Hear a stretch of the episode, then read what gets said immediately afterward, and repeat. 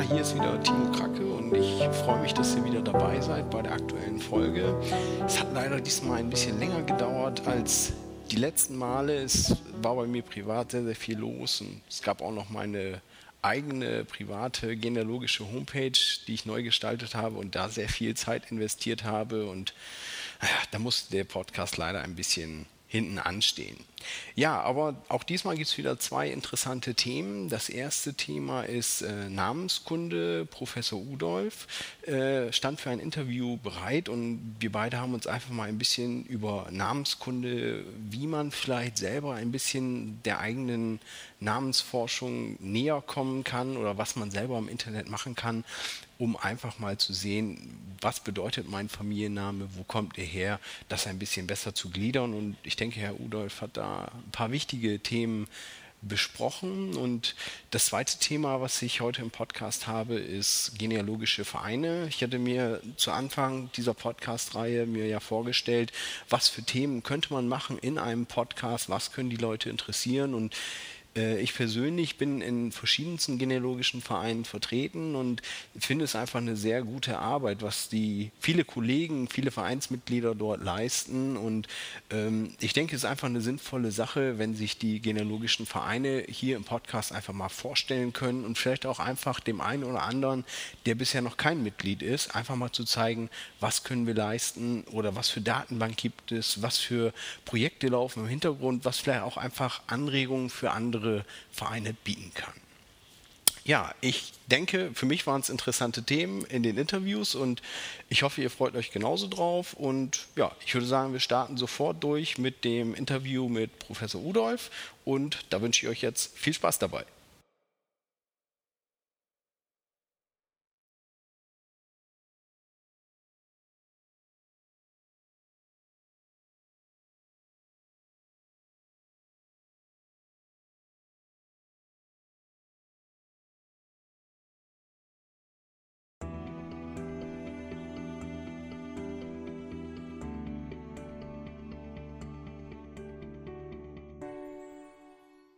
Ja, hallo Herr Professor Udolf, herzlich willkommen im Podcast. Freut mich, dass Sie heute Abend Zeit haben für ein kleines Gespräch und wir einfach mal zum Thema Namensdeutung sprechen können. Hallo. Aber gerne, aber gern. Äh, schönen guten Abend, hallo.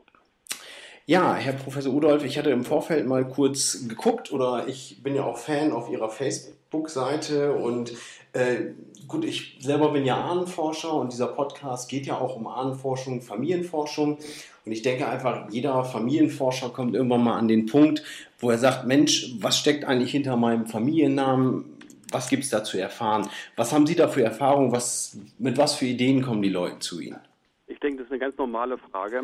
Wenn man Ahnenforschung betreibt, äh, stößt man auf die, Vor die Namen seiner Vorfahren, die ja sehr unterschiedlich sein können. Das ist ja nicht nur ein Name, sondern oft viele. Und ich glaube, die Frage ist ganz, taucht automatisch auf. Vor allem, wenn ein etwas seltsamer Name auftaucht, warum heiße ich so, warum gibt es diesen Namen? Und ich glaube, das ist eine ganz normale Frage für den Menschen, absolut typisch. Warum heiße ich so, wie ich heiße? Ähm, vielleicht noch ein Hinweis darauf, gleich am Anfang, für uns Namenforscher ist die Ahnenforschung außerordentlich wichtig. Je besser wir Bescheid wissen über die Vorfahren, umso leichter und umso sicherer können wir den Namen deuten. Mhm. Heißt also, wenn man direkt schon was über die, ich sag mal, Familienzusammenhänge, wo kommt die Familie her, als Hintergrund weiß, dann hat man viel bessere Chancen, den Namen vernünftig deuten zu können. Ja, natürlich. Wir müssen bedenken, dass wir 1945 und danach ein, eine riesige Umwälzung der deutschen Bevölkerung erlebt haben. Äh, wir schätzen, dass 12 bis 14 Millionen Flüchtlinge zu uns gekommen sind. Die kommen aus ganz Ost- und Südosteuropa und die tragen also Namen, der, deren Spuren in etwa, ich habe es nur geschätzt, 25 bis 30 verschiedene osteuropäische und südosteuropäische Sprachen weisen. Das heißt, der Namenforscher steht vor der Frage, was ist denn das nun? Polnisch, Ukrainisch, Weißrussisch, Russisch, Serbisch, Kroatisch, Bulgarisch, alles möglich. Und daher ist es wichtig zu wissen, woher kommt die Familie. Mhm. Okay, also ich, ich sag mal so, bei, bei mir war es, bei meiner eigenen Forschung seinerzeit war es, ich bin angefangen damit und habe eigentlich gedacht, der Familienname Kracke, ich kannte nicht viele Krackes und äh, man war so bläugig und startete und sagte, Mensch, alle Krackes müssen irgendwie zusammengehören. Ähm, Gibt es da irgendwelche Sachen, wo man sich dran langhangeln kann, wo man sagt, Mensch, die Familiennamen können ja aus verschiedenen Gründen entstanden sein. Warum gibt es diesen Familiennamen in verschiedenen Regionen? Hängen die wirklich zusammen oder kann der aus verschiedenen Regionen auch verschiedene Bedeutungen haben? Das ist ganz unterschiedlich. Äh, natürlich, wie, wie vieles im Leben und auch hier. Ist ganz unterschiedlich. Wir müssen bedenken, wir haben eine Million unterschiedliche Familiennamen in Deutschland geschätzt. Eine Million. Und was steckt da drin? Äh, wir haben eigentlich vier große Gruppen. Das ist vielleicht ganz gut, wenn ich kurz aufzähle. Wir haben mhm. alte Vornamen als Familiennamen. Werner, Vorname, ja. Nachname. Wir haben Herkunftsnamen. Herr, Herr Merseburger kommt aus Merseburg. Wir haben Berufsbezeichnungen. Müller, Meyer, Schulze und so weiter. Ganz häufige Gruppe, ganz große Gruppe. Und wir haben sogenannte Übernamen. Übernamen sagen etwas aus über die Person. Zum Beispiel über das Aussehen. Groß, klein, dünn, blauäugig und so weiter, oder über den Charakter. Frühaufsteher, äh, knörrisch, mürrisch, glücklich, froh, fröhlich, alles machbar. Und äh, dann ist es also sehr unterschiedlich, ob ich bei einem Familiennamen äh, wirklich auf eine einzige Quelle zurückkomme oder ob der Familienname an unterschiedlichen Stellen unabhängig voneinander entstanden ist.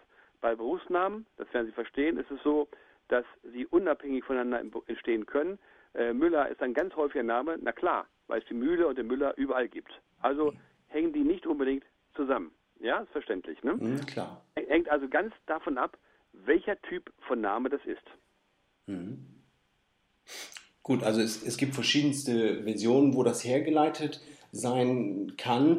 Ähm, sag mal, wenn man sich selber auf die, die Spurensuche dahin macht, äh, ich kann es aus meiner Erfahrung sagen, es, es gibt ja einiges an Literatur, da guckt man dann, ähm, gibt es da irgendwelche Hinweise, wo man sagt, Mensch, ich, ich möchte mir erstmal selber auf die Achse machen, bevor ich vielleicht einen Profi anspreche, wo sie sagen, Mensch, das ist ein guter Leitfaden, so kann man das herleiten oder ja, so einen praktischen Leitfaden an die Hand geben dazu. Ja, das geht. Äh, und zwar beginnen wir, und ich mache das auch äh, zunächst einmal mit in Deutschland, mit einem Blick auf die Verbreitung und auf ähm, die Häufigkeit. Da haben wir heute drei oder vier verschiedene Seiten im Internet. Das ist zum Beispiel Geogen von Christoph Stöpel oder verwandt.de oder die Seite eines Schülers von mir gen-evolu.de. Da kann man in Sekundenschnelle ähm, eine Deutschlandkarte erstellen man erfährt sofort, wie viele Namen es auf einer Telefon-CD gibt, denn das ist die Grundlage. Ich sage gleich was dazu. Und dann erkennt man auch sofort eine Streuung. Und das ist sehr wichtig. Ähm, mhm. denn wenn ich weiß, wo der Name herkommt, habe ich viel bessere Chancen, ihn zu erläutern. Telefon-CD ist die beste Methode, die wir im Augenblick haben. Äh, wir nutzen ältere Telefon-CDs. Die beste ist so etwa 1998. Warum? Äh, ältere, weil wir heute alle Handys haben. Dann stehen wir nicht mehr im Telefonbuch. Wir brauchen ja eine Lokalisierung. Also 1998 deshalb auch wichtig, weil wir die Vereinigung der beiden deutschen Staaten haben dann, ne, dass die, und die Telefone wurden in der ehemaligen DDR rasch aufgerüstet. 1998 haben nach einer Statistik 98,5 Prozent der Menschen Telefon, also fast 100 Prozent. Und dann, damit sind die CDs von 98 die besten, die wir haben. Mhm. Äh, da gehe ich zuerst rein, mache die Verbreitungskarte, erkenne die Häufigkeit und damit habe ich schon einen ersten wichtigen Hinweis. Mhm. Der zweite Weg ist dann, ähm, in äh, zwei Internetdateien zu schauen. Das ist einmal die Datei der amerikanischen Mormonen, familysearch.org. Äh, hat zwar Fehler, aber sie ist die größte frei zugängliche Datei und sie hat nach Schätzungen etwa die Daten von circa drei Milliarden Menschen. Das ist eine unglaubliche Zahl und es nutze ich eigentlich bei jedem Familiennamen. Das ist die eine Datei. Die andere nutze ich auch sehr häufig. Die finden, finden wir auf der Internetseite des ähm, Vereins für Computergenealogie, eine mhm. sogenannte GetBus-Datei. Und da können wir auch schauen, ob wir vielleicht unsere Vorfahren finden. Vorfahren zu finden ist für die Namenforschung, das habe ich schon gesagt, ich sage es nochmal, von entscheidender Bedeutung. Kommt ihr aus Pommern, aus Schlesien, aus Norddeutschland, aus Bayern, aus dem Saarland und so weiter. Das mhm. hilft bei der Deutung. Mhm. Okay. Ähm, heißt also, es kann auch durchaus sein, ähm, wenn du den Familiennamen, sagen wir, er kommt mehr aus dem süddeutschen Raum, gibt es auch einen und denselben Namen mit, mit verschiedener Herkunft? Haben Sie da vielleicht ein Beispiel, was es in diese Richtung da gibt? Ja, das gibt es. Ich habe im Augenblick nicht das Beispiel, aber ich kann mich deutlich erinnern. Ich habe eine Verbreitungskarte von einem Namen und ich habe zwei Häufungen. Ich habe eine Häufung in Mecklenburg-Vorpommern und ich habe eine andere Häufung in, in Rheinland-Pfalz. Ja. Und da ist mir, und dazwischen ist ein, fast eine Lücke. Dann weiß ich, dass die beiden, äh, dass der Name, obwohl er der gleiche ist, unterschiedlich aber gestreut ist. Und dann weiß ich und ahne, es werden wahrscheinlich unterschiedliche äh, Deutungen zugrunde liegen, weil mhm. einfach es keine Verbindung gibt. Das mhm. gibt es, ist selten, aber gibt es, muss man mitrechnen. Mhm. Okay, gut, wenn ich jetzt recherchiert habe und weiß, gut, da ist die Häufigkeit, habe mir vielleicht über diese äh, Datenbanken, heißt Family Search oder GetBars beim Verein für Computergenologie, habe ich mich schlau gemacht, weiß ungefähr, wie die Familienzusammenhänge sind. Äh, wie komme ich dann, ich sag mal, mein, meinen Schritt weiter, wo ich vielleicht eine Deutung dazu habe? Gibt es da auch was im Internet oder äh, was für Recherchemöglichkeiten gibt es da? Es gibt eine Datei im Internet, die basiert auf dem Duden Familiennamen. Das mhm. hat das, äh, dieses ist ein Buch, das die, das Ehepaar Kohlheim erstellt hat. Das findet man auf accuracy.de. Da mhm. muss man sich, glaube ich, anmelden und dann kann man da hineinschauen. Sind, soweit ich weiß, 20.000 Familiennamen drin. Äh, mhm. sind, äh, ist recht zuverlässig, hat eigentlich einen kleinen Nachteil. Äh, die Deutungen sind gemacht ohne Rücksicht auf die Streuung des Namens. Und da gibt es dann ab und zu äh, Probleme. Äh, wir müssen klar sagen, alle bisherigen Familiennamenbücher ähm, haben noch nicht die Chance und die Möglichkeit genutzt, ähm, die, Verbreitungs, die Verbreitung einzubeziehen. Das ist natürlich auch sehr schwierig. Ähm, wir haben das Buch von Max Gottschalk, Deutsche Namenkunde, mit schätzungsweise 300.000 Familiennamen. Äh, Gottschalk hat das Buch schon vor Jahrzehnten geschrieben. Natürlich konnte er noch nicht die Streuung machen. Ähm, die Streuung aber äh, widerlegt manche Deutung. Ja, das ist so. Mhm. Und äh, deswegen äh, sind die Bücher äh, zwar zum Teil exzellent gut, aber doch wieder mit Vorsicht zu genießen. Ähm, es gibt im Internet inzwischen auch bei Wikipedia genug Hinweise auf die Standardwerke der deutschen Familiennamen. Und damit kann man schon sehr viele Namen äh, erläutern. Und man kann sich auch darauf verlassen. Ähm, manches, was im Internet steht, gerade was die Namen allgemein angeht, das betrifft auch Ortsnamen und Flussnamen, sind mit äußerster Vorsicht zu genießen. Äh, da sind äh, zum Teil Laien am Werk, was ich auch gar nicht kritisiere, aber es ist so. Ähm, aber Namen sind ein ganz spezielles Gebiet und nicht so leicht zu knacken. Das muss ich ganz deutlich sagen. Und da muss man gelegentlich zu Vorsicht mahnen. Und Sie werden verstehen, dass wenn es um einen Namen geht, der aus Polen, aus Tschechien, aus dem Baltikum kommt, wo Litauisch, Lettisch und Altpreuß gesprochen wurde, dann wird es für den äh, normalen Nutzer einfach schwierig. Ähm, denn es reicht noch nicht aus, Polnisch zu können. Man muss zum Beispiel etwas wissen von den polnischen Dialekten, von der Geschichte der polnischen Sprache. Und da werden Sie verstehen, da hört dann die Fähigkeit, einen Namen zu erläutern, eigentlich auf. Ja, natürlich, wenn es dann irgendwas äh, geht, was einfach lokal bezogen ist, vielleicht auf die lokale Geschichte eines Ortes oder vielleicht auch ein Dialekt, was sich so entwickelt hat, ganz klar, dann, dann wird es da komplizierter, das zu deuten. Gut, ich denke mal so im, im deutschsprachigen Raum, äh, wie Sie eben schon sagten, Namen, die vom Berufen herkommen oder so, da haben es viele leichter. Ich kann mir auch vorstellen, dass man sich schnell in die Irre führen lässt. Äh, wenn sich zum Beispiel Namenszusammensetzung gibt es ja auch oftmals, dass ein Name vielleicht nicht nur Schneider heißt, sondern äh, noch irgendwas davor oder dahinter heißt so eine Kombination. Ist das dann über die Jahre entstanden oder ist das praktisch der Grundname der Familie überhaupt gewesen? Diese Variationen von Namen entstehen oft dort, wo ich einen Namen, Familiennamen habe, der sehr häufig ist. Nehmen wir also einen Müller. Äh, wenn ich in einem Ort oder einer Region, die nicht zu groß sein äh, darf, äh, vielleicht 10 oder 20 Müller habe, so strebt der Mensch danach zu, äh, zu unterscheiden, welchen Müller meinst du? Mhm. Und dann passiert es, dass man sagt, na, ich meine den Lindenmüller, ja, ich meine den Birkenmüller und ich meine den äh, Wassermüller und so weiter. Mhm. Also dann wird, weil, den, weil der Müller häufiger ist, wird ein Zusatz hinzugefügt, um einfach klarzumachen, ich meine den, diesen bestimmten Müller. So entstehen oft diese zusammengesetzten Namen. Ist verständlich, ja? Mhm, klar. Ähm, was mir jetzt Stelle auch spontan fällt, einfällt, ist, ich kenne einen Familiennamen, der heißt Wald. Äh, gut, meine persönliche Einschätzung wäre dann direkt, gut, Wald, die Familie würde irgendwann mal im Wald gewohnt haben und damit wird es das sein. Gibt es solche Sachen, wo man sagt, Mensch, das ist so naheliegend, das muss so sein, es ist aber wirklich eine ganz andere Bedeutung? Das ist bei Wald durchaus möglich, aber ich habe schon mit vielen Familien zu tun gehabt und habe vieles schon im Kopf, natürlich längst nicht alles, aber Wald hatte ich in dem Sinne noch nichts. Also für mich ist etwas Neues jetzt die Frage. Mhm. Und dann denke ich im ersten Moment sofort, Vorsicht bei Wald, weil Wald ist nicht unbedingt ein altes Wort für Wald. Wir haben da andere Wörter wie Loh, also Oldesloh, Gütersloh. Und da bin ich etwas skeptisch. Ich tippe im Augenblick, ohne es zu wissen, ich tippe auf eine Kursform von Walter.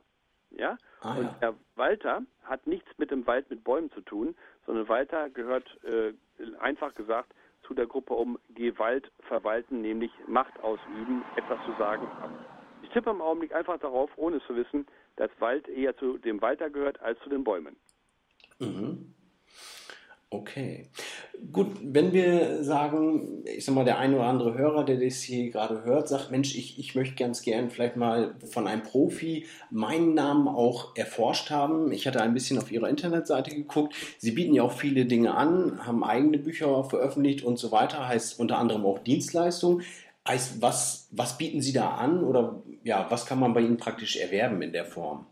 Der Grund äh, dafür, dass ich eine private Firma gegründet habe, ist eine etwas traurige Geschichte.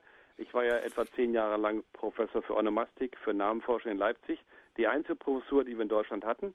Und diese Professur ist vor ein paar Jahren von der Universität gestrichen worden. Ähm, das hat mich das natürlich sehr äh, empört. Ich habe auch verschiedenes untersucht, versucht, das zu verhindern, ging nicht. Und äh, dann habe ich Geldgeber gefunden, die Interesse haben an dem, was wir tun, die das auch gut finden.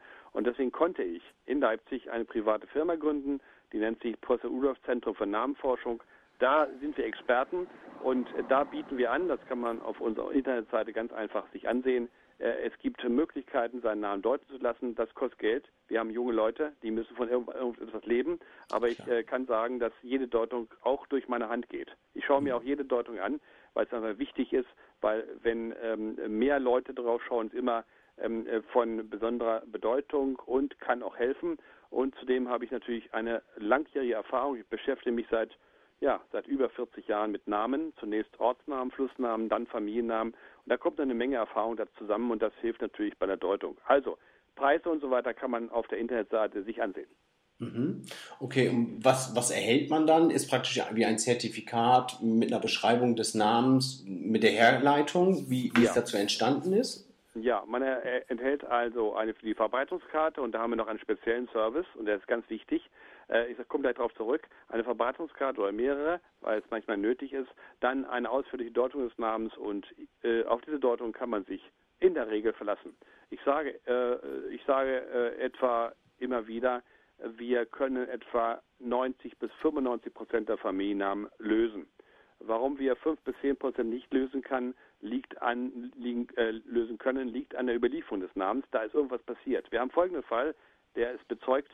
Ähm, ein Pastor schreibt die äh, vier Kinder bei der Geburt auf, vier Kinder einer Familie, natürlich identischer Familienname, und er schreibt diese vier Kinder nacheinander geboren, viermal unterschiedlich. Das heißt, er schreibt den Familiennamen viermal unterschiedlich. Das gibt es und das macht uns manchmal Probleme. Äh, das Besondere bei unserer Firma ist eine Entwicklung von Mario Fraust, einem ehemaligen Schüler von mir, der mit uns immer noch zusammenarbeitet. Und zwar können wir äh, für Familiennamen historische Kartierung anbieten. Mario Faust hat ein Verfahren entwickelt, dass man die historischen Daten, die man im Internet findet, in verschiedenen Quellen, äh, dass man die auf eine Karte bringt. Das ist außerordentlich wichtig. Äh, wir können also die heutigen Familiennamen kartieren, das kann man im Internet selbst machen, aber es geht darum, wo waren die Vorfahren, wo ist der Familie zum Beispiel vor 1945 bezeugt und da bieten wir eine Kartierung an und die ist, ich weiß, was ich sage, sensationell. Denn das zeigt auf, mit einem Blick, woher der Name kommt. Mhm. Heißt praktisch, das basiert auf alten Daten. Das, was Sie eben sagten mit der CD äh, aus dem Telefonbuch von 98, das reproduzieren Sie praktisch auf die Vergangenheit und können auch für diesen Zeitraum praktisch Daten liefern. Äh, etwas anders. Wir müssen bedenken, wir haben 1945, das ist für Deutschland eben ein ganz wichtiges Datum. Mhm. 1945 äh, Fluchtbewegung, Flucht, Vertreibung, Umsiedlung.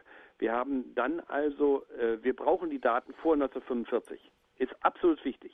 Mhm. Ähm, es gibt Namen wie zum Beispiel Tolksdorf, Äh, das ist ein, ein sehr bekannter Richter in Deutschland. Teuxdorf finden Sie heute in ganz Deutschland. Aber wenn Sie die Kartierung vor 1945 machen, finden Sie den Namen praktisch nur in Ostpreußen. Also es ist ein absoluter Unterschied, ob Sie einen Namen kartieren vor 1945, Familienname, oder ob Sie den von heute kartieren. Durch Flucht, Umsiedlung und Vertreibung ist ganz Deutschland durcheinandergewirbelt worden und die Familiennamen zeigen heute eine andere Streuung als vor 1945. Jedenfalls dann, wenn Sie auf diese Völkerbewegung zurückgehen. Haben Sie einen Namen, der im heutigen deutschen Sprachgebiet entstanden ist, dann haben Sie oft ein Klecks, ein Zentrum und nicht diese äh, äh, gravierenden Unterschiede. Mhm. Aber bei einem älteren Namen vor 1945 ist die historische Streuung immer wieder ganz entscheidend. Und das zeigen diese Karten. Mhm. Ja, super interessant. Ja, ist und dann gibt es noch etwas, das äh, haben auch meine Schüler entwickelt, habe ich zu meinem 65. Geburtstag bekommen. Das ist im Internet im Augenblick noch frei abrufbar. Das ist das Reichstelefonbuch von 1942. Mhm. Äh, 1942, ehemalige Großdeutsche Reich, da haben immerhin schon 2,6 Millionen Menschen Telefon. Das kann man gar nicht glauben, ne? 2,6 Millionen. Und das kann man kartieren. Das haben äh, meine Schüler und Studenten vor ein paar Jahren äh, mal georeferenziert, die Daten. Das war eine Heidenarbeit, ich weiß das. Und äh, inzwischen äh, kann man das abrufen bei gen-efodo.de. Und das ist auch schon außerordentlich wichtig, denn wir haben die Daten jetzt von 1942, einschließlich der Gebiete Sudetenland, Österreich und auch von okkupierten Gebieten Polens. Diese Daten äh, sind zur Verfügung und da kann man also schauen, wie sieht es aus 1942, bevor der große Umbruch kommt 1945. Das allein hilft uns manchmal schon, ein, die Herkunft eines Namens zu ermitteln. Mhm. Einfach so, wie die Familie gelaufen ist, wo sie hergekommen ist, wann ja. sie sich zersprengt hat. Äh, es gibt ein äh, Beispiel, äh, Krake, das ist unheimlich, also das ist, ist, ist, ein schlimmes Beispiel, aber immer wieder faszinierend. Wir haben äh, ostpreußische Namen, äh, die baltischer Herkunft sind, das können wir gut erkennen, äh, wie Gerolaitis ne, und diese Namen oder Wovereit. Und wenn wir die auf die Karte bringen, auf eine Deutschlandkarte, erkennen wir eine Zunahme, eine etwas stärkere Verstreuung in Schleswig-Holstein. Und das hat seinen Grund in den schlimmen Ereignissen am Ende des Zweiten Weltkrieges. Ostpreußen war von der Roten Armee umzingelt und die Menschen versuchten zu fliehen. Es gab nur noch einen Weg. Es gab nur den Weg über die Ostsee.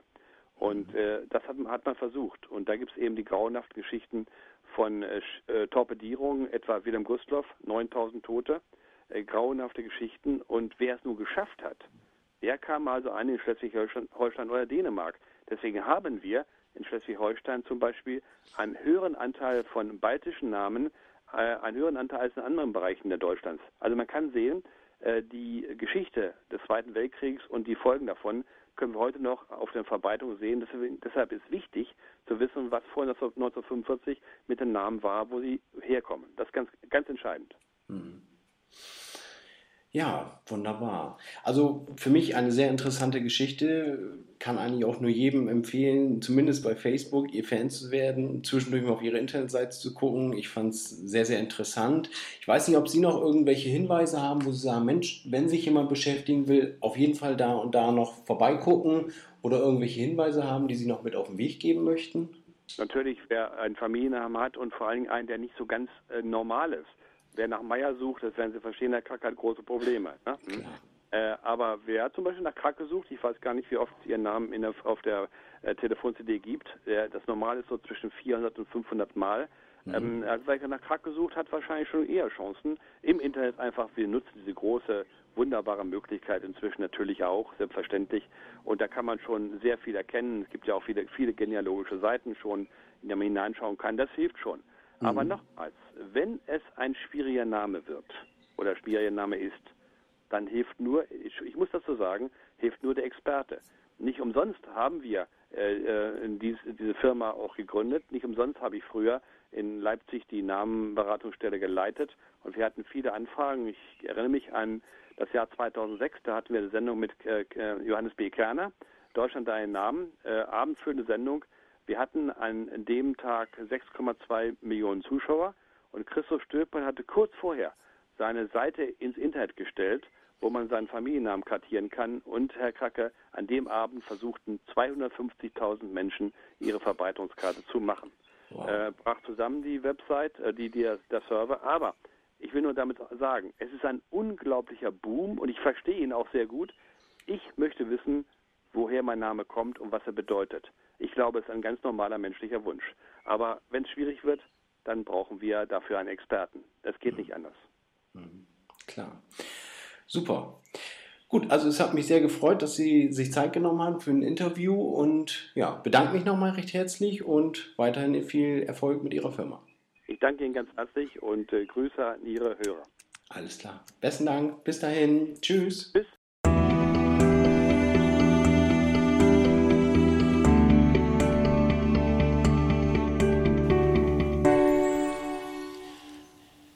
Nächstes habe ich noch einen kleinen Punkt in eigener Sache. Natürlich könnt ihr mir wie immer gerne E-Mailen, auf Facebook was schreiben, bei Twitter, wie auch immer. Die E-Mail-Adresse ist timo.dergenealoge.de. Auch unter Facebook oder Twitter findet man mich unter der Genealoge, wie eben dieser Podcast heißt. Ähm, alternativ kann man mir auch eine Sprachnachricht unter meiner privaten, ganz normalen ortstarifgebundenen Rufnummer unter der 04222 400 897 hinterlassen. Und ja, aktuell ist es einfach ganz wichtig für mich, einfach zwischendurch wieder ein Feedback zu bekommen. Ist der Podcast so, wie er euch gefällt? Heißt, mir persönlich macht er eigentlich Spaß. Ist schon interessant, mit anderen zu sprechen, ähm, Erlebnisse zu hören, ja, ein Interview zu führen, einen Gesprächspartner zu haben? Oder fehlt euch vielleicht ein Teil, wie es ganz im allerersten Podcast war, wo ich äh, einige News zusammengetragen habe, teilweise aus dem äh, Newsletter vom Verein für Computergenealogie übernommen, teilweise eigene Dinge. Ähm, soll das wieder mehr rein? Oder ja, gefällt es euch? Macht mir vielleicht Themenvorschläge, vielleicht habt auch äh, ja, Personen, wo ihr sagt, Mensch, das wäre interessant, da einfach mal ein Interview zu bekommen oder sagt, Mensch, unser Verein, der macht auch tolle Dinge, da, da haben wir interessante Sachen, die wir, was wir einfach mal vorstellen sollten. Sagt mir das oder sprecht vielleicht direkt die ähm, entsprechenden Personen bei euch im Verein an. Würde mich einfach sehr, sehr freuen, wenn ich da ein bisschen mehr Feedback von euch bekommen würde und dann steht der Zukunft des Podcasts, denke ich, nicht viel im Wege. Ja, in diesem Sinne, wo wir gerade dabei waren, machen wir, denke ich, direkt weiter mit dem Interview mit Gerold Diers von der Oldenburgischen Gesellschaft für Familienkunde. Ein kleines Feedback über den Verein.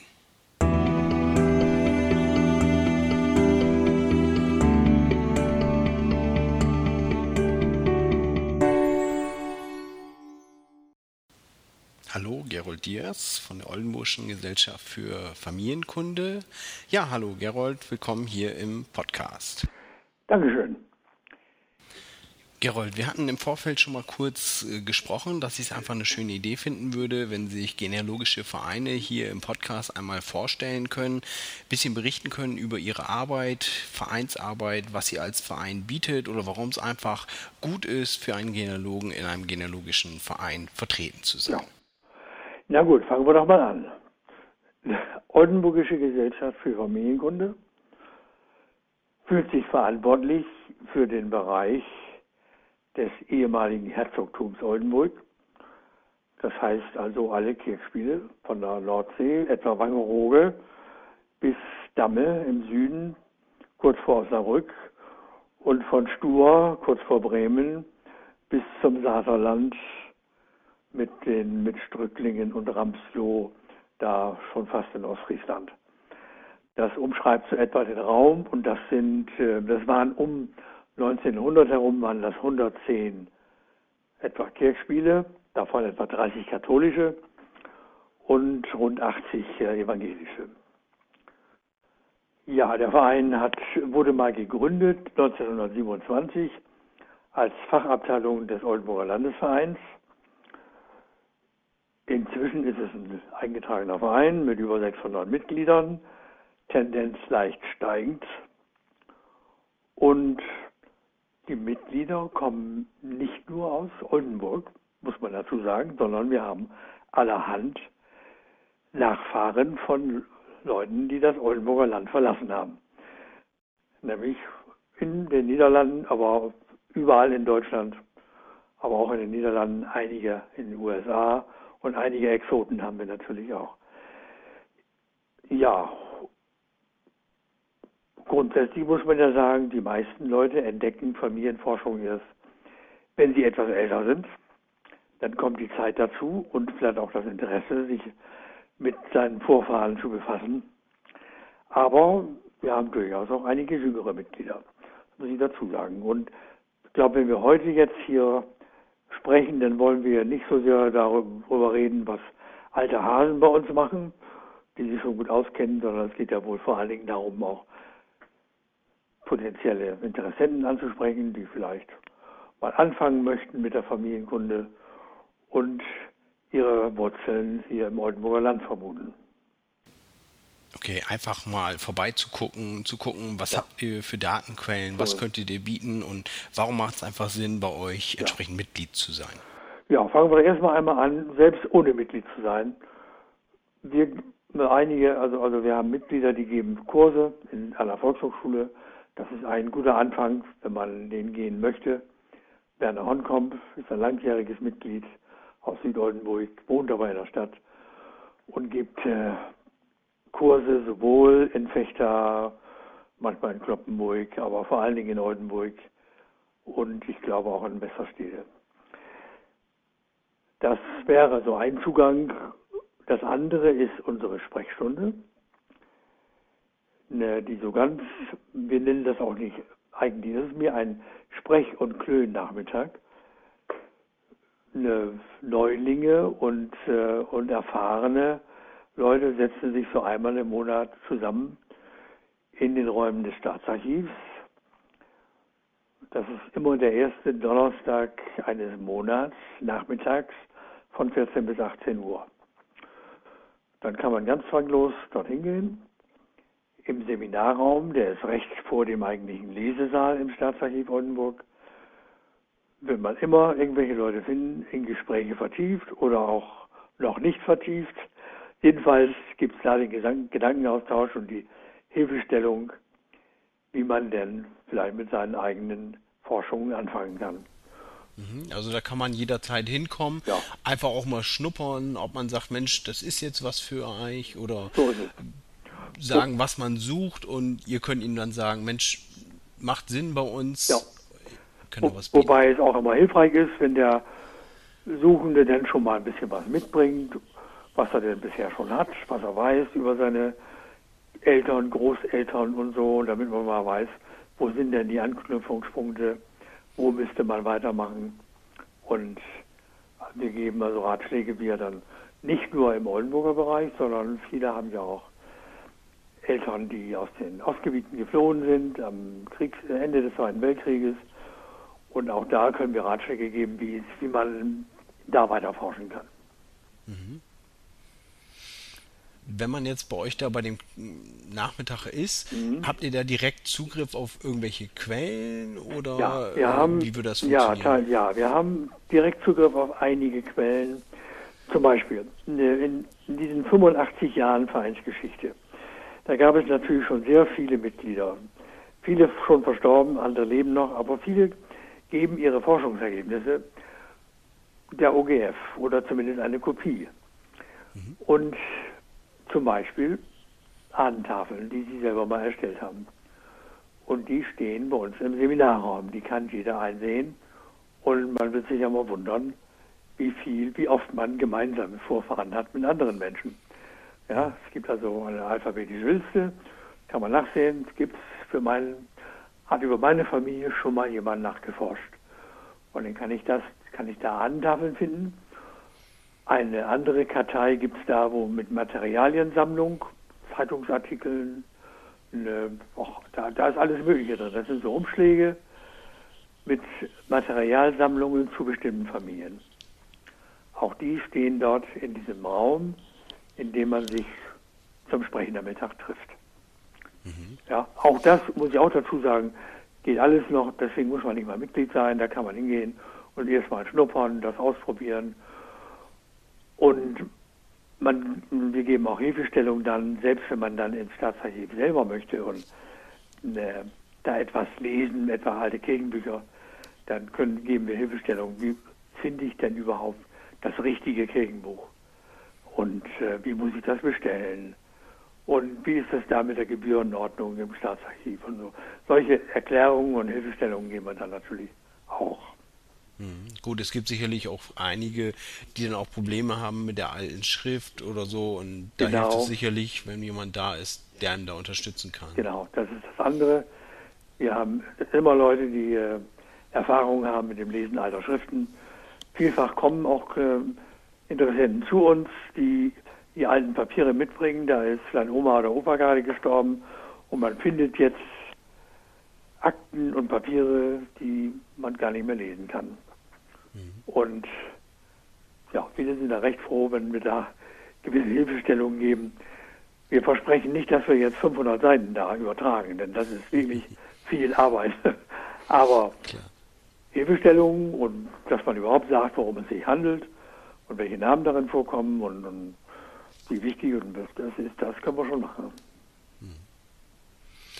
Gut, wenn wir jetzt jemanden haben, der vielleicht nicht unbedingt nicht hier in der Ecke wohnt, aber sagt, Mensch, ich habe da Vorfahren, gibt es auch Möglichkeiten, sagen wir, übers Internet mhm. oder ähnliches da in Kontakt zu treten, da Datenbanken oder ja. sowas in der Art? Genau, dann, äh, gut, dann gibt es ja diese Mailinglisten. Das ist ja eigentlich das Medium heutzutage, wer über Internet einen Zugang verfügt und damit umgehen kann es gibt zwei Mailinglisten, die das Oldenburger Land betreffen. Da ist einmal die offene Mailingliste Oldenburg L, ne, in der sich allerdings hauptsächlich Leute finden aus dem englischsprachigen Ausland, also vor allen Dingen Amerikaner, mhm. und suchen über diese Liste nach Vorfahren im Oldenburger Bereich. Ne, okay. Mehr genutzt wird die vereinsinterne die nennt sich OGFL Mailingliste, die allerdings dann nur für Mitglieder zugänglich ist. Da beginnt es jetzt interessant zu werden, Mitglied zu sein. Dann hätte man Zugang zu dieser Mailingliste und kann sich mit den etwa 350 bis 400 Mitgliedern von unseren insgesamt 600. Nur, also die sind eben nicht alle im Internet und nicht alle in der Mailingliste, aber so 350 bis 400 sind in der Mailingliste und wenn man da eine Frage stellt, ich kann mich nicht erinnern in den letzten Jahren, dass mal eine Frage nicht beantwortet wurde. Mhm. Selbst wenn es nur Teilantworten sind, aber ja. Genau, Manchmal hilft es ja auch einfach nur, den, den richtigen Hinweis zu bekommen, ja. um die, die Richtung einzuschlagen. So ist es. So ist es. Ja. Und der nächste Schritt, wenn man dann schon im Verein ist, das eine ist dann die Mailingliste, in der man kommunizieren kann mit den anderen Mitgliedern. Das andere sind dann die vereinseigenen Datenbanken, die über ja, die, die dann auch freigeschaltet werden für Mitglieder. Darin sind eben schon eine ganze Menge Quellen, ne, die man dann kostenlos einsehen kann. Das fängt an, immer nur ein Beispiel, ne, mit der Landesbauerschaft. Im, äh, Im Dritten Reich war ja nun mal Ahnenforschung hochgehalten, worauf nicht mehr jeder stolz ist, aber nützlich ist es allemal noch. Und alle Landwirtschaftsschüler, die so zwischen 1930 und 1945 zur Schule gegangen sind, die mussten Ahnentafeln aufstellen. Und diese Ahnentafeln sind gesammelt worden und finden sich heute im Staatsarchiv Oldenburg. Ah, ja. Und zwar nicht nur für das Oldenburger Land, sondern für den gesamten Weser-Ems-Bereich. Ja. So dass man große Chancen hat, wenn man landwirtschaftliche, Landwirtschaft, also Landwirte als Vorfahren hat, diese Ahnentafeln findet im Staatsarchiv. Was wir in unserer Liste haben, in unserem, wir haben diese Tafeln nicht selber in unserer Datei, aber wir haben ein Namensregister.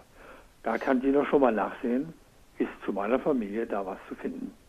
Mhm, so dass man praktisch so einen kleinen Index hat, Richtig. mit dem man dann losmarschieren kann. Genau, so ist es.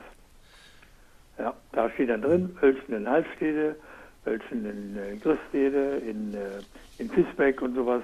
Für alle die gibt es Ahnentafeln. Oder für, für die Heinemanns in Bürstel oder was, was immer so ist. Ne? Das ist schon mal eine, eine sehr nette Quelle. Eine andere ist äh, auch, der Verein hat über Jahrzehnte alles gesammelt, was über Familien und über Personen so veröffentlicht wurde. Äh, zum Beispiel so Nachrufe in äh, Zeitungen bei, bei bekannteren Persönlichkeiten. Mhm. Oder, oder auch sonst persönliche Geschichten, die in irgendwelchen Zeitungen in unserem Raum veröffentlicht wurden. Nicht? Ähm, die wurden zusammengetragen und auch darüber wurde eine, ein Verzeichnis angestellt. Und auch dieses Verzeichnis ist in unserem, bei uns der Home, über die Homepage der OGF einzusehen. Mhm. Sodass ich da schon mal finden kann, was wurde denn über die Firma, über die Familie Fickenzold oder Jaspers schon alles geschrieben in den letzten 50 Jahren oder so. Mhm. Ja klar, wenn man gerade wenn man zu dem Familiennamen oder der Familie was sucht und ja. so solche Geschichten sei mal da anreichern kann, das ist immer schön für das die eigene Forschung. Ja. ja. Das sind nur einige Beispiele, aber außerdem gibt es zum Beispiel vergriffene Zeitschriften, also alte Publikationen, die wir inzwischen reingestellt haben. Das könnten sein, ähm, ne, Moment nochmal, wo haben wir das?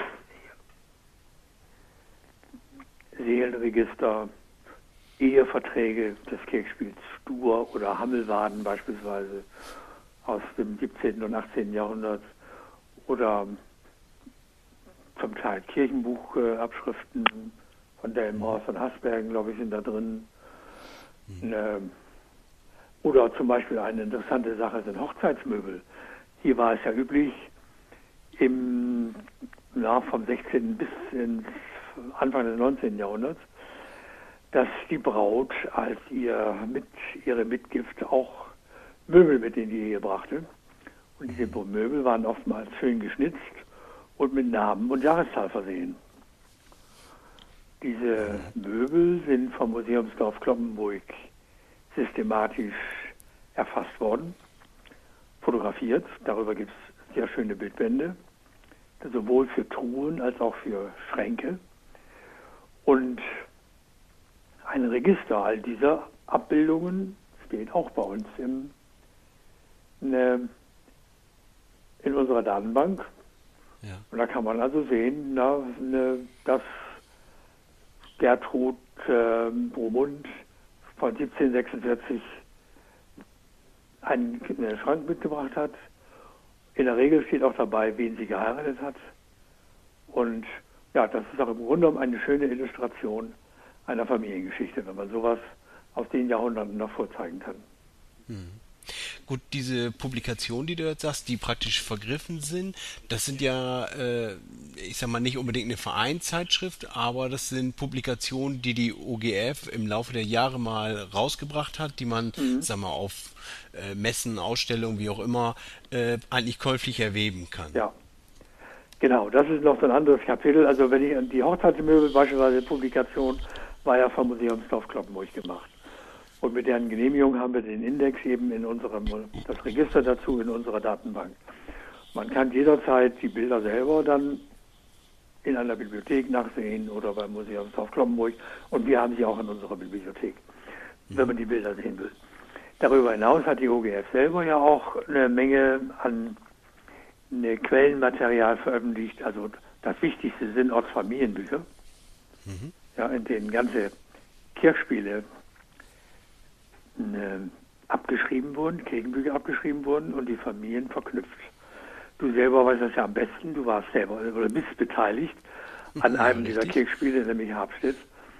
Und äh, für einige andere haben das eben andere Leute gemacht und die vertreiben wir in Form einer CD mhm. und sind auch über unseren Internetshop äh, käuflich zu erwerben.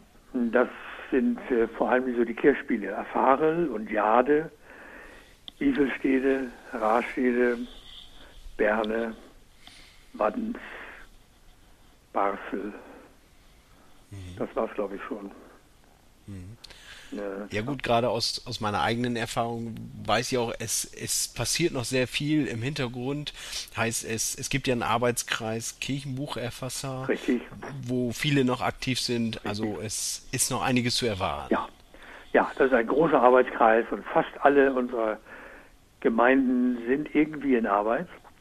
Ja. Ähm, für Neulinge ist es wichtig, dass wir auf unserer Internetseite auch ein Verzeichnis der Kirchspiele haben. Wenn er also weiß, aus welchem Kirchspiel seine Vorfahren kamen, dann kann er da schon mal eine Kontaktperson finden, nämlich in der Regel die Person, die die Kirchenbücher abschreibt oder mhm. abgeschrieben hat. Ja. Und die ist in der Regel auch bereit, über das Kirchspiel Auskunft zu geben. Ja, heißt, dass man einfach schon mal, ich sag mal, im Vorfeld schon mal so ein bisschen nachfragen kann, wenn man sagt, Mensch, da habe ich einen toten Punkt, äh, können ja, Sie da schon mal nachschauen? Das kann man da machen. Mhm.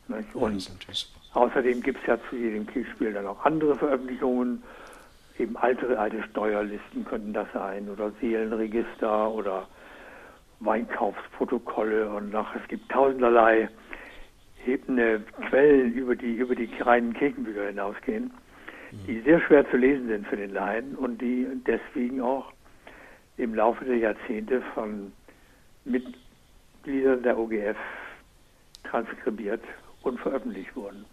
Mhm. Viele davon sind noch käuflich zu erwerben über den Internetshop, auch über unsere Homepage zu erreichen. Und viele sind leider schon vergriffen, aber wir bemühen uns, gerade bei den vergriffenen Heften, die dann nach und nach online bereitzustellen. Hm, heißt, digitalisiert ihr und dann gibt es sie im, im Mitgliederbereich ja. da einzusehen. So ist es. Mhm. Super.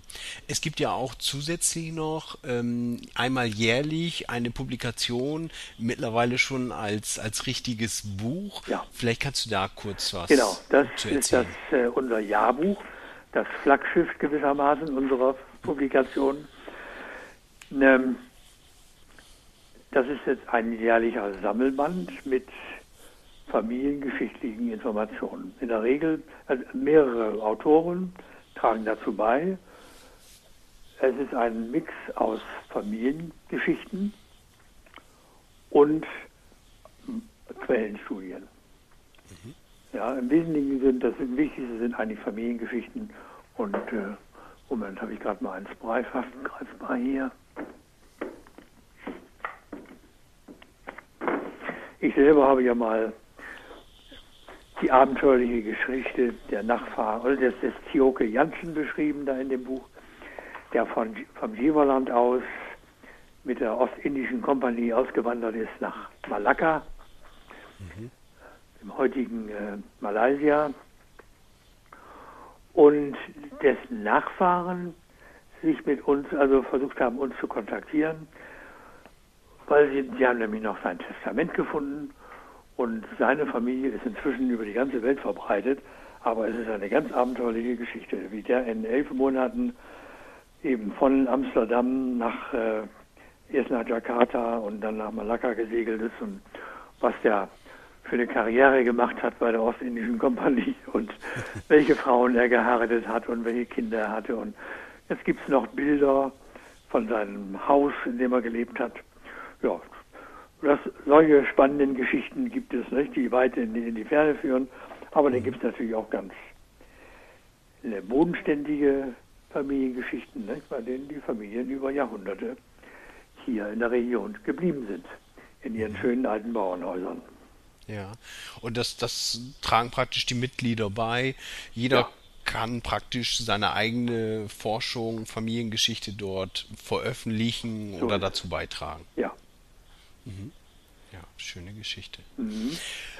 Ähm, was mir jetzt noch einfällt, ich sag mal, es gibt ja noch die Internetseite der Auswanderer. Vielleicht kannst du zu der Datenbank noch mal was sagen. Richtig. Richtig. Wir haben ähm, wir bekommen ja immer wieder Anfragen von Amerikanern, die ihre Wurzeln hier im Oldenburgischen suchen.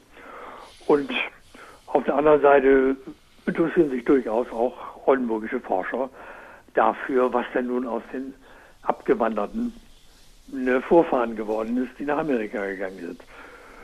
Und deswegen wurde schon, naja, vor Jahrzehnten damit begonnen, nach Quellen dafür zu suchen. Mhm. Und was immer wir darüber dazu gefunden haben, vor allen Dingen aus dem Staatsarchiv, daraus haben, wurde inzwischen eine Auswanderer-Datenbank gebastelt. Die inzwischen recht umfangreich geworden ist und auf der man also einerseits die Auswanderer selber sieht, aber auch im, im Netzwerk ihrer Familie. So, wir sehen daran nicht nur den Auswanderer selbst, sondern auch seine Angehörigen, die in Deutschland geblieben sind. Ah, ja, also die ganze Familie drumherum. Und das ist eigentlich sehr erfreulich dabei. Ja. Und die wird weiter gefüttert, sind mehrere Leute ständig damit beschäftigt, diese Datenbank weiter auszubauen. Das ist also sehr erfreulich. Auch Amerikaner steuern immer gerne wieder ihre Informationen bei. Mhm. Eine Datenbank, die gut wächst. Ja, und die Datenbank ist aber öffentlich. Die ist öffentlich, äh, da kann jeder ran, ja. Ja. Unter welcher Adresse findet man die? Ne, also wenn man in, wenn man auf unsere Homepage geht, ne, Familienkunde-Oldenburg.de, ne, www. Ja. Familienkunde-oldenburg.de. Dann gibt es da auf der linken Seite einen Schalter, da steht drauf Auswanderer. Wo haben wir ihn? Auswanderer Emigrants, genau. Ach so, also praktisch ein Direktlink von eurer Homepage, ja, äh, von der OGF zu dieser genau. Auswanderer-Datenbank. Und, und, wenn ich es direkt ansprechen will, dann sage ich äh, www.auswanderer-oldenburg.de. Ah ja, okay, und da kommt man direkt auf die, ja.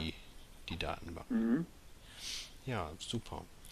Gut, vielleicht kannst du einfach zum, zum Abschluss nochmal sagen, was kostet denn so eine Mitgliedschaft im Verein und ja, vielleicht einfach nochmal Kontaktdaten, wo man ja, sich anmelden genau. kann. Wenn Mitgliedschaft man kostet ab nächstes Jahr 25 Euro pro Jahr. Mhm. Bisher eine, seit der Umstellung vom, von der D-Mark war es 20 und bei der letzten Mitgliederversammlung wurde beschlossen, den Beitrag auf 25 Euro pro Jahr zu erhöhen. Mhm. Dafür gibt es dann auch dieses Jahrbuch gratis. Ah, ne? ja, okay. Das, und das Jahrbuch hat immerhin 300 Seiten. Normalerweise ist ein Buch schon, eine, schon, schon den Betrag wert. Mhm. Und ja, ich denke mal, das ist, äh, und wir sind damit immer noch äh, wahrscheinlich einer der preisgünstigen genealogischen Vereine in Deutschland. Ja, ja, ich denke, zumal wenn es ein eingetragener Verein ist, ja. kann man diesen Beitrag im Normalfall das ja auch noch steuerlich hinzu. geltend machen. Das kommt noch hinzu, genau. Ja. Und ja, ja okay. heißt, wenn man euch erreichen möchte, einfach auf die Homepage familienkunde-oldenburg.de gehen und ja. da findet man eigentlich alle Kontaktmöglichkeiten. Denke ich auch, da wird man alles finden, was man eigentlich braucht. Und wenn es äh, ja, wenn etwas nicht gefunden werden kann, dann Fragen stellen. Auch dazu gibt es da Adressen und so, wohin man sich wenden kann. Ja, super. Okay, Gerold, ich bedanke mich dafür, dass du die Zeit hattest, einfach mal im Podcast hier mitzumachen. Und ja, ich bin gespannt, ob es einige neue Mitglieder geben wird. Ja, mal schauen. Alles klar. Wird uns freuen. Besten Dank ja, und schönen Abend noch. Danke gleichfalls. Mach's gut. Tschüss. Jo, tschüss.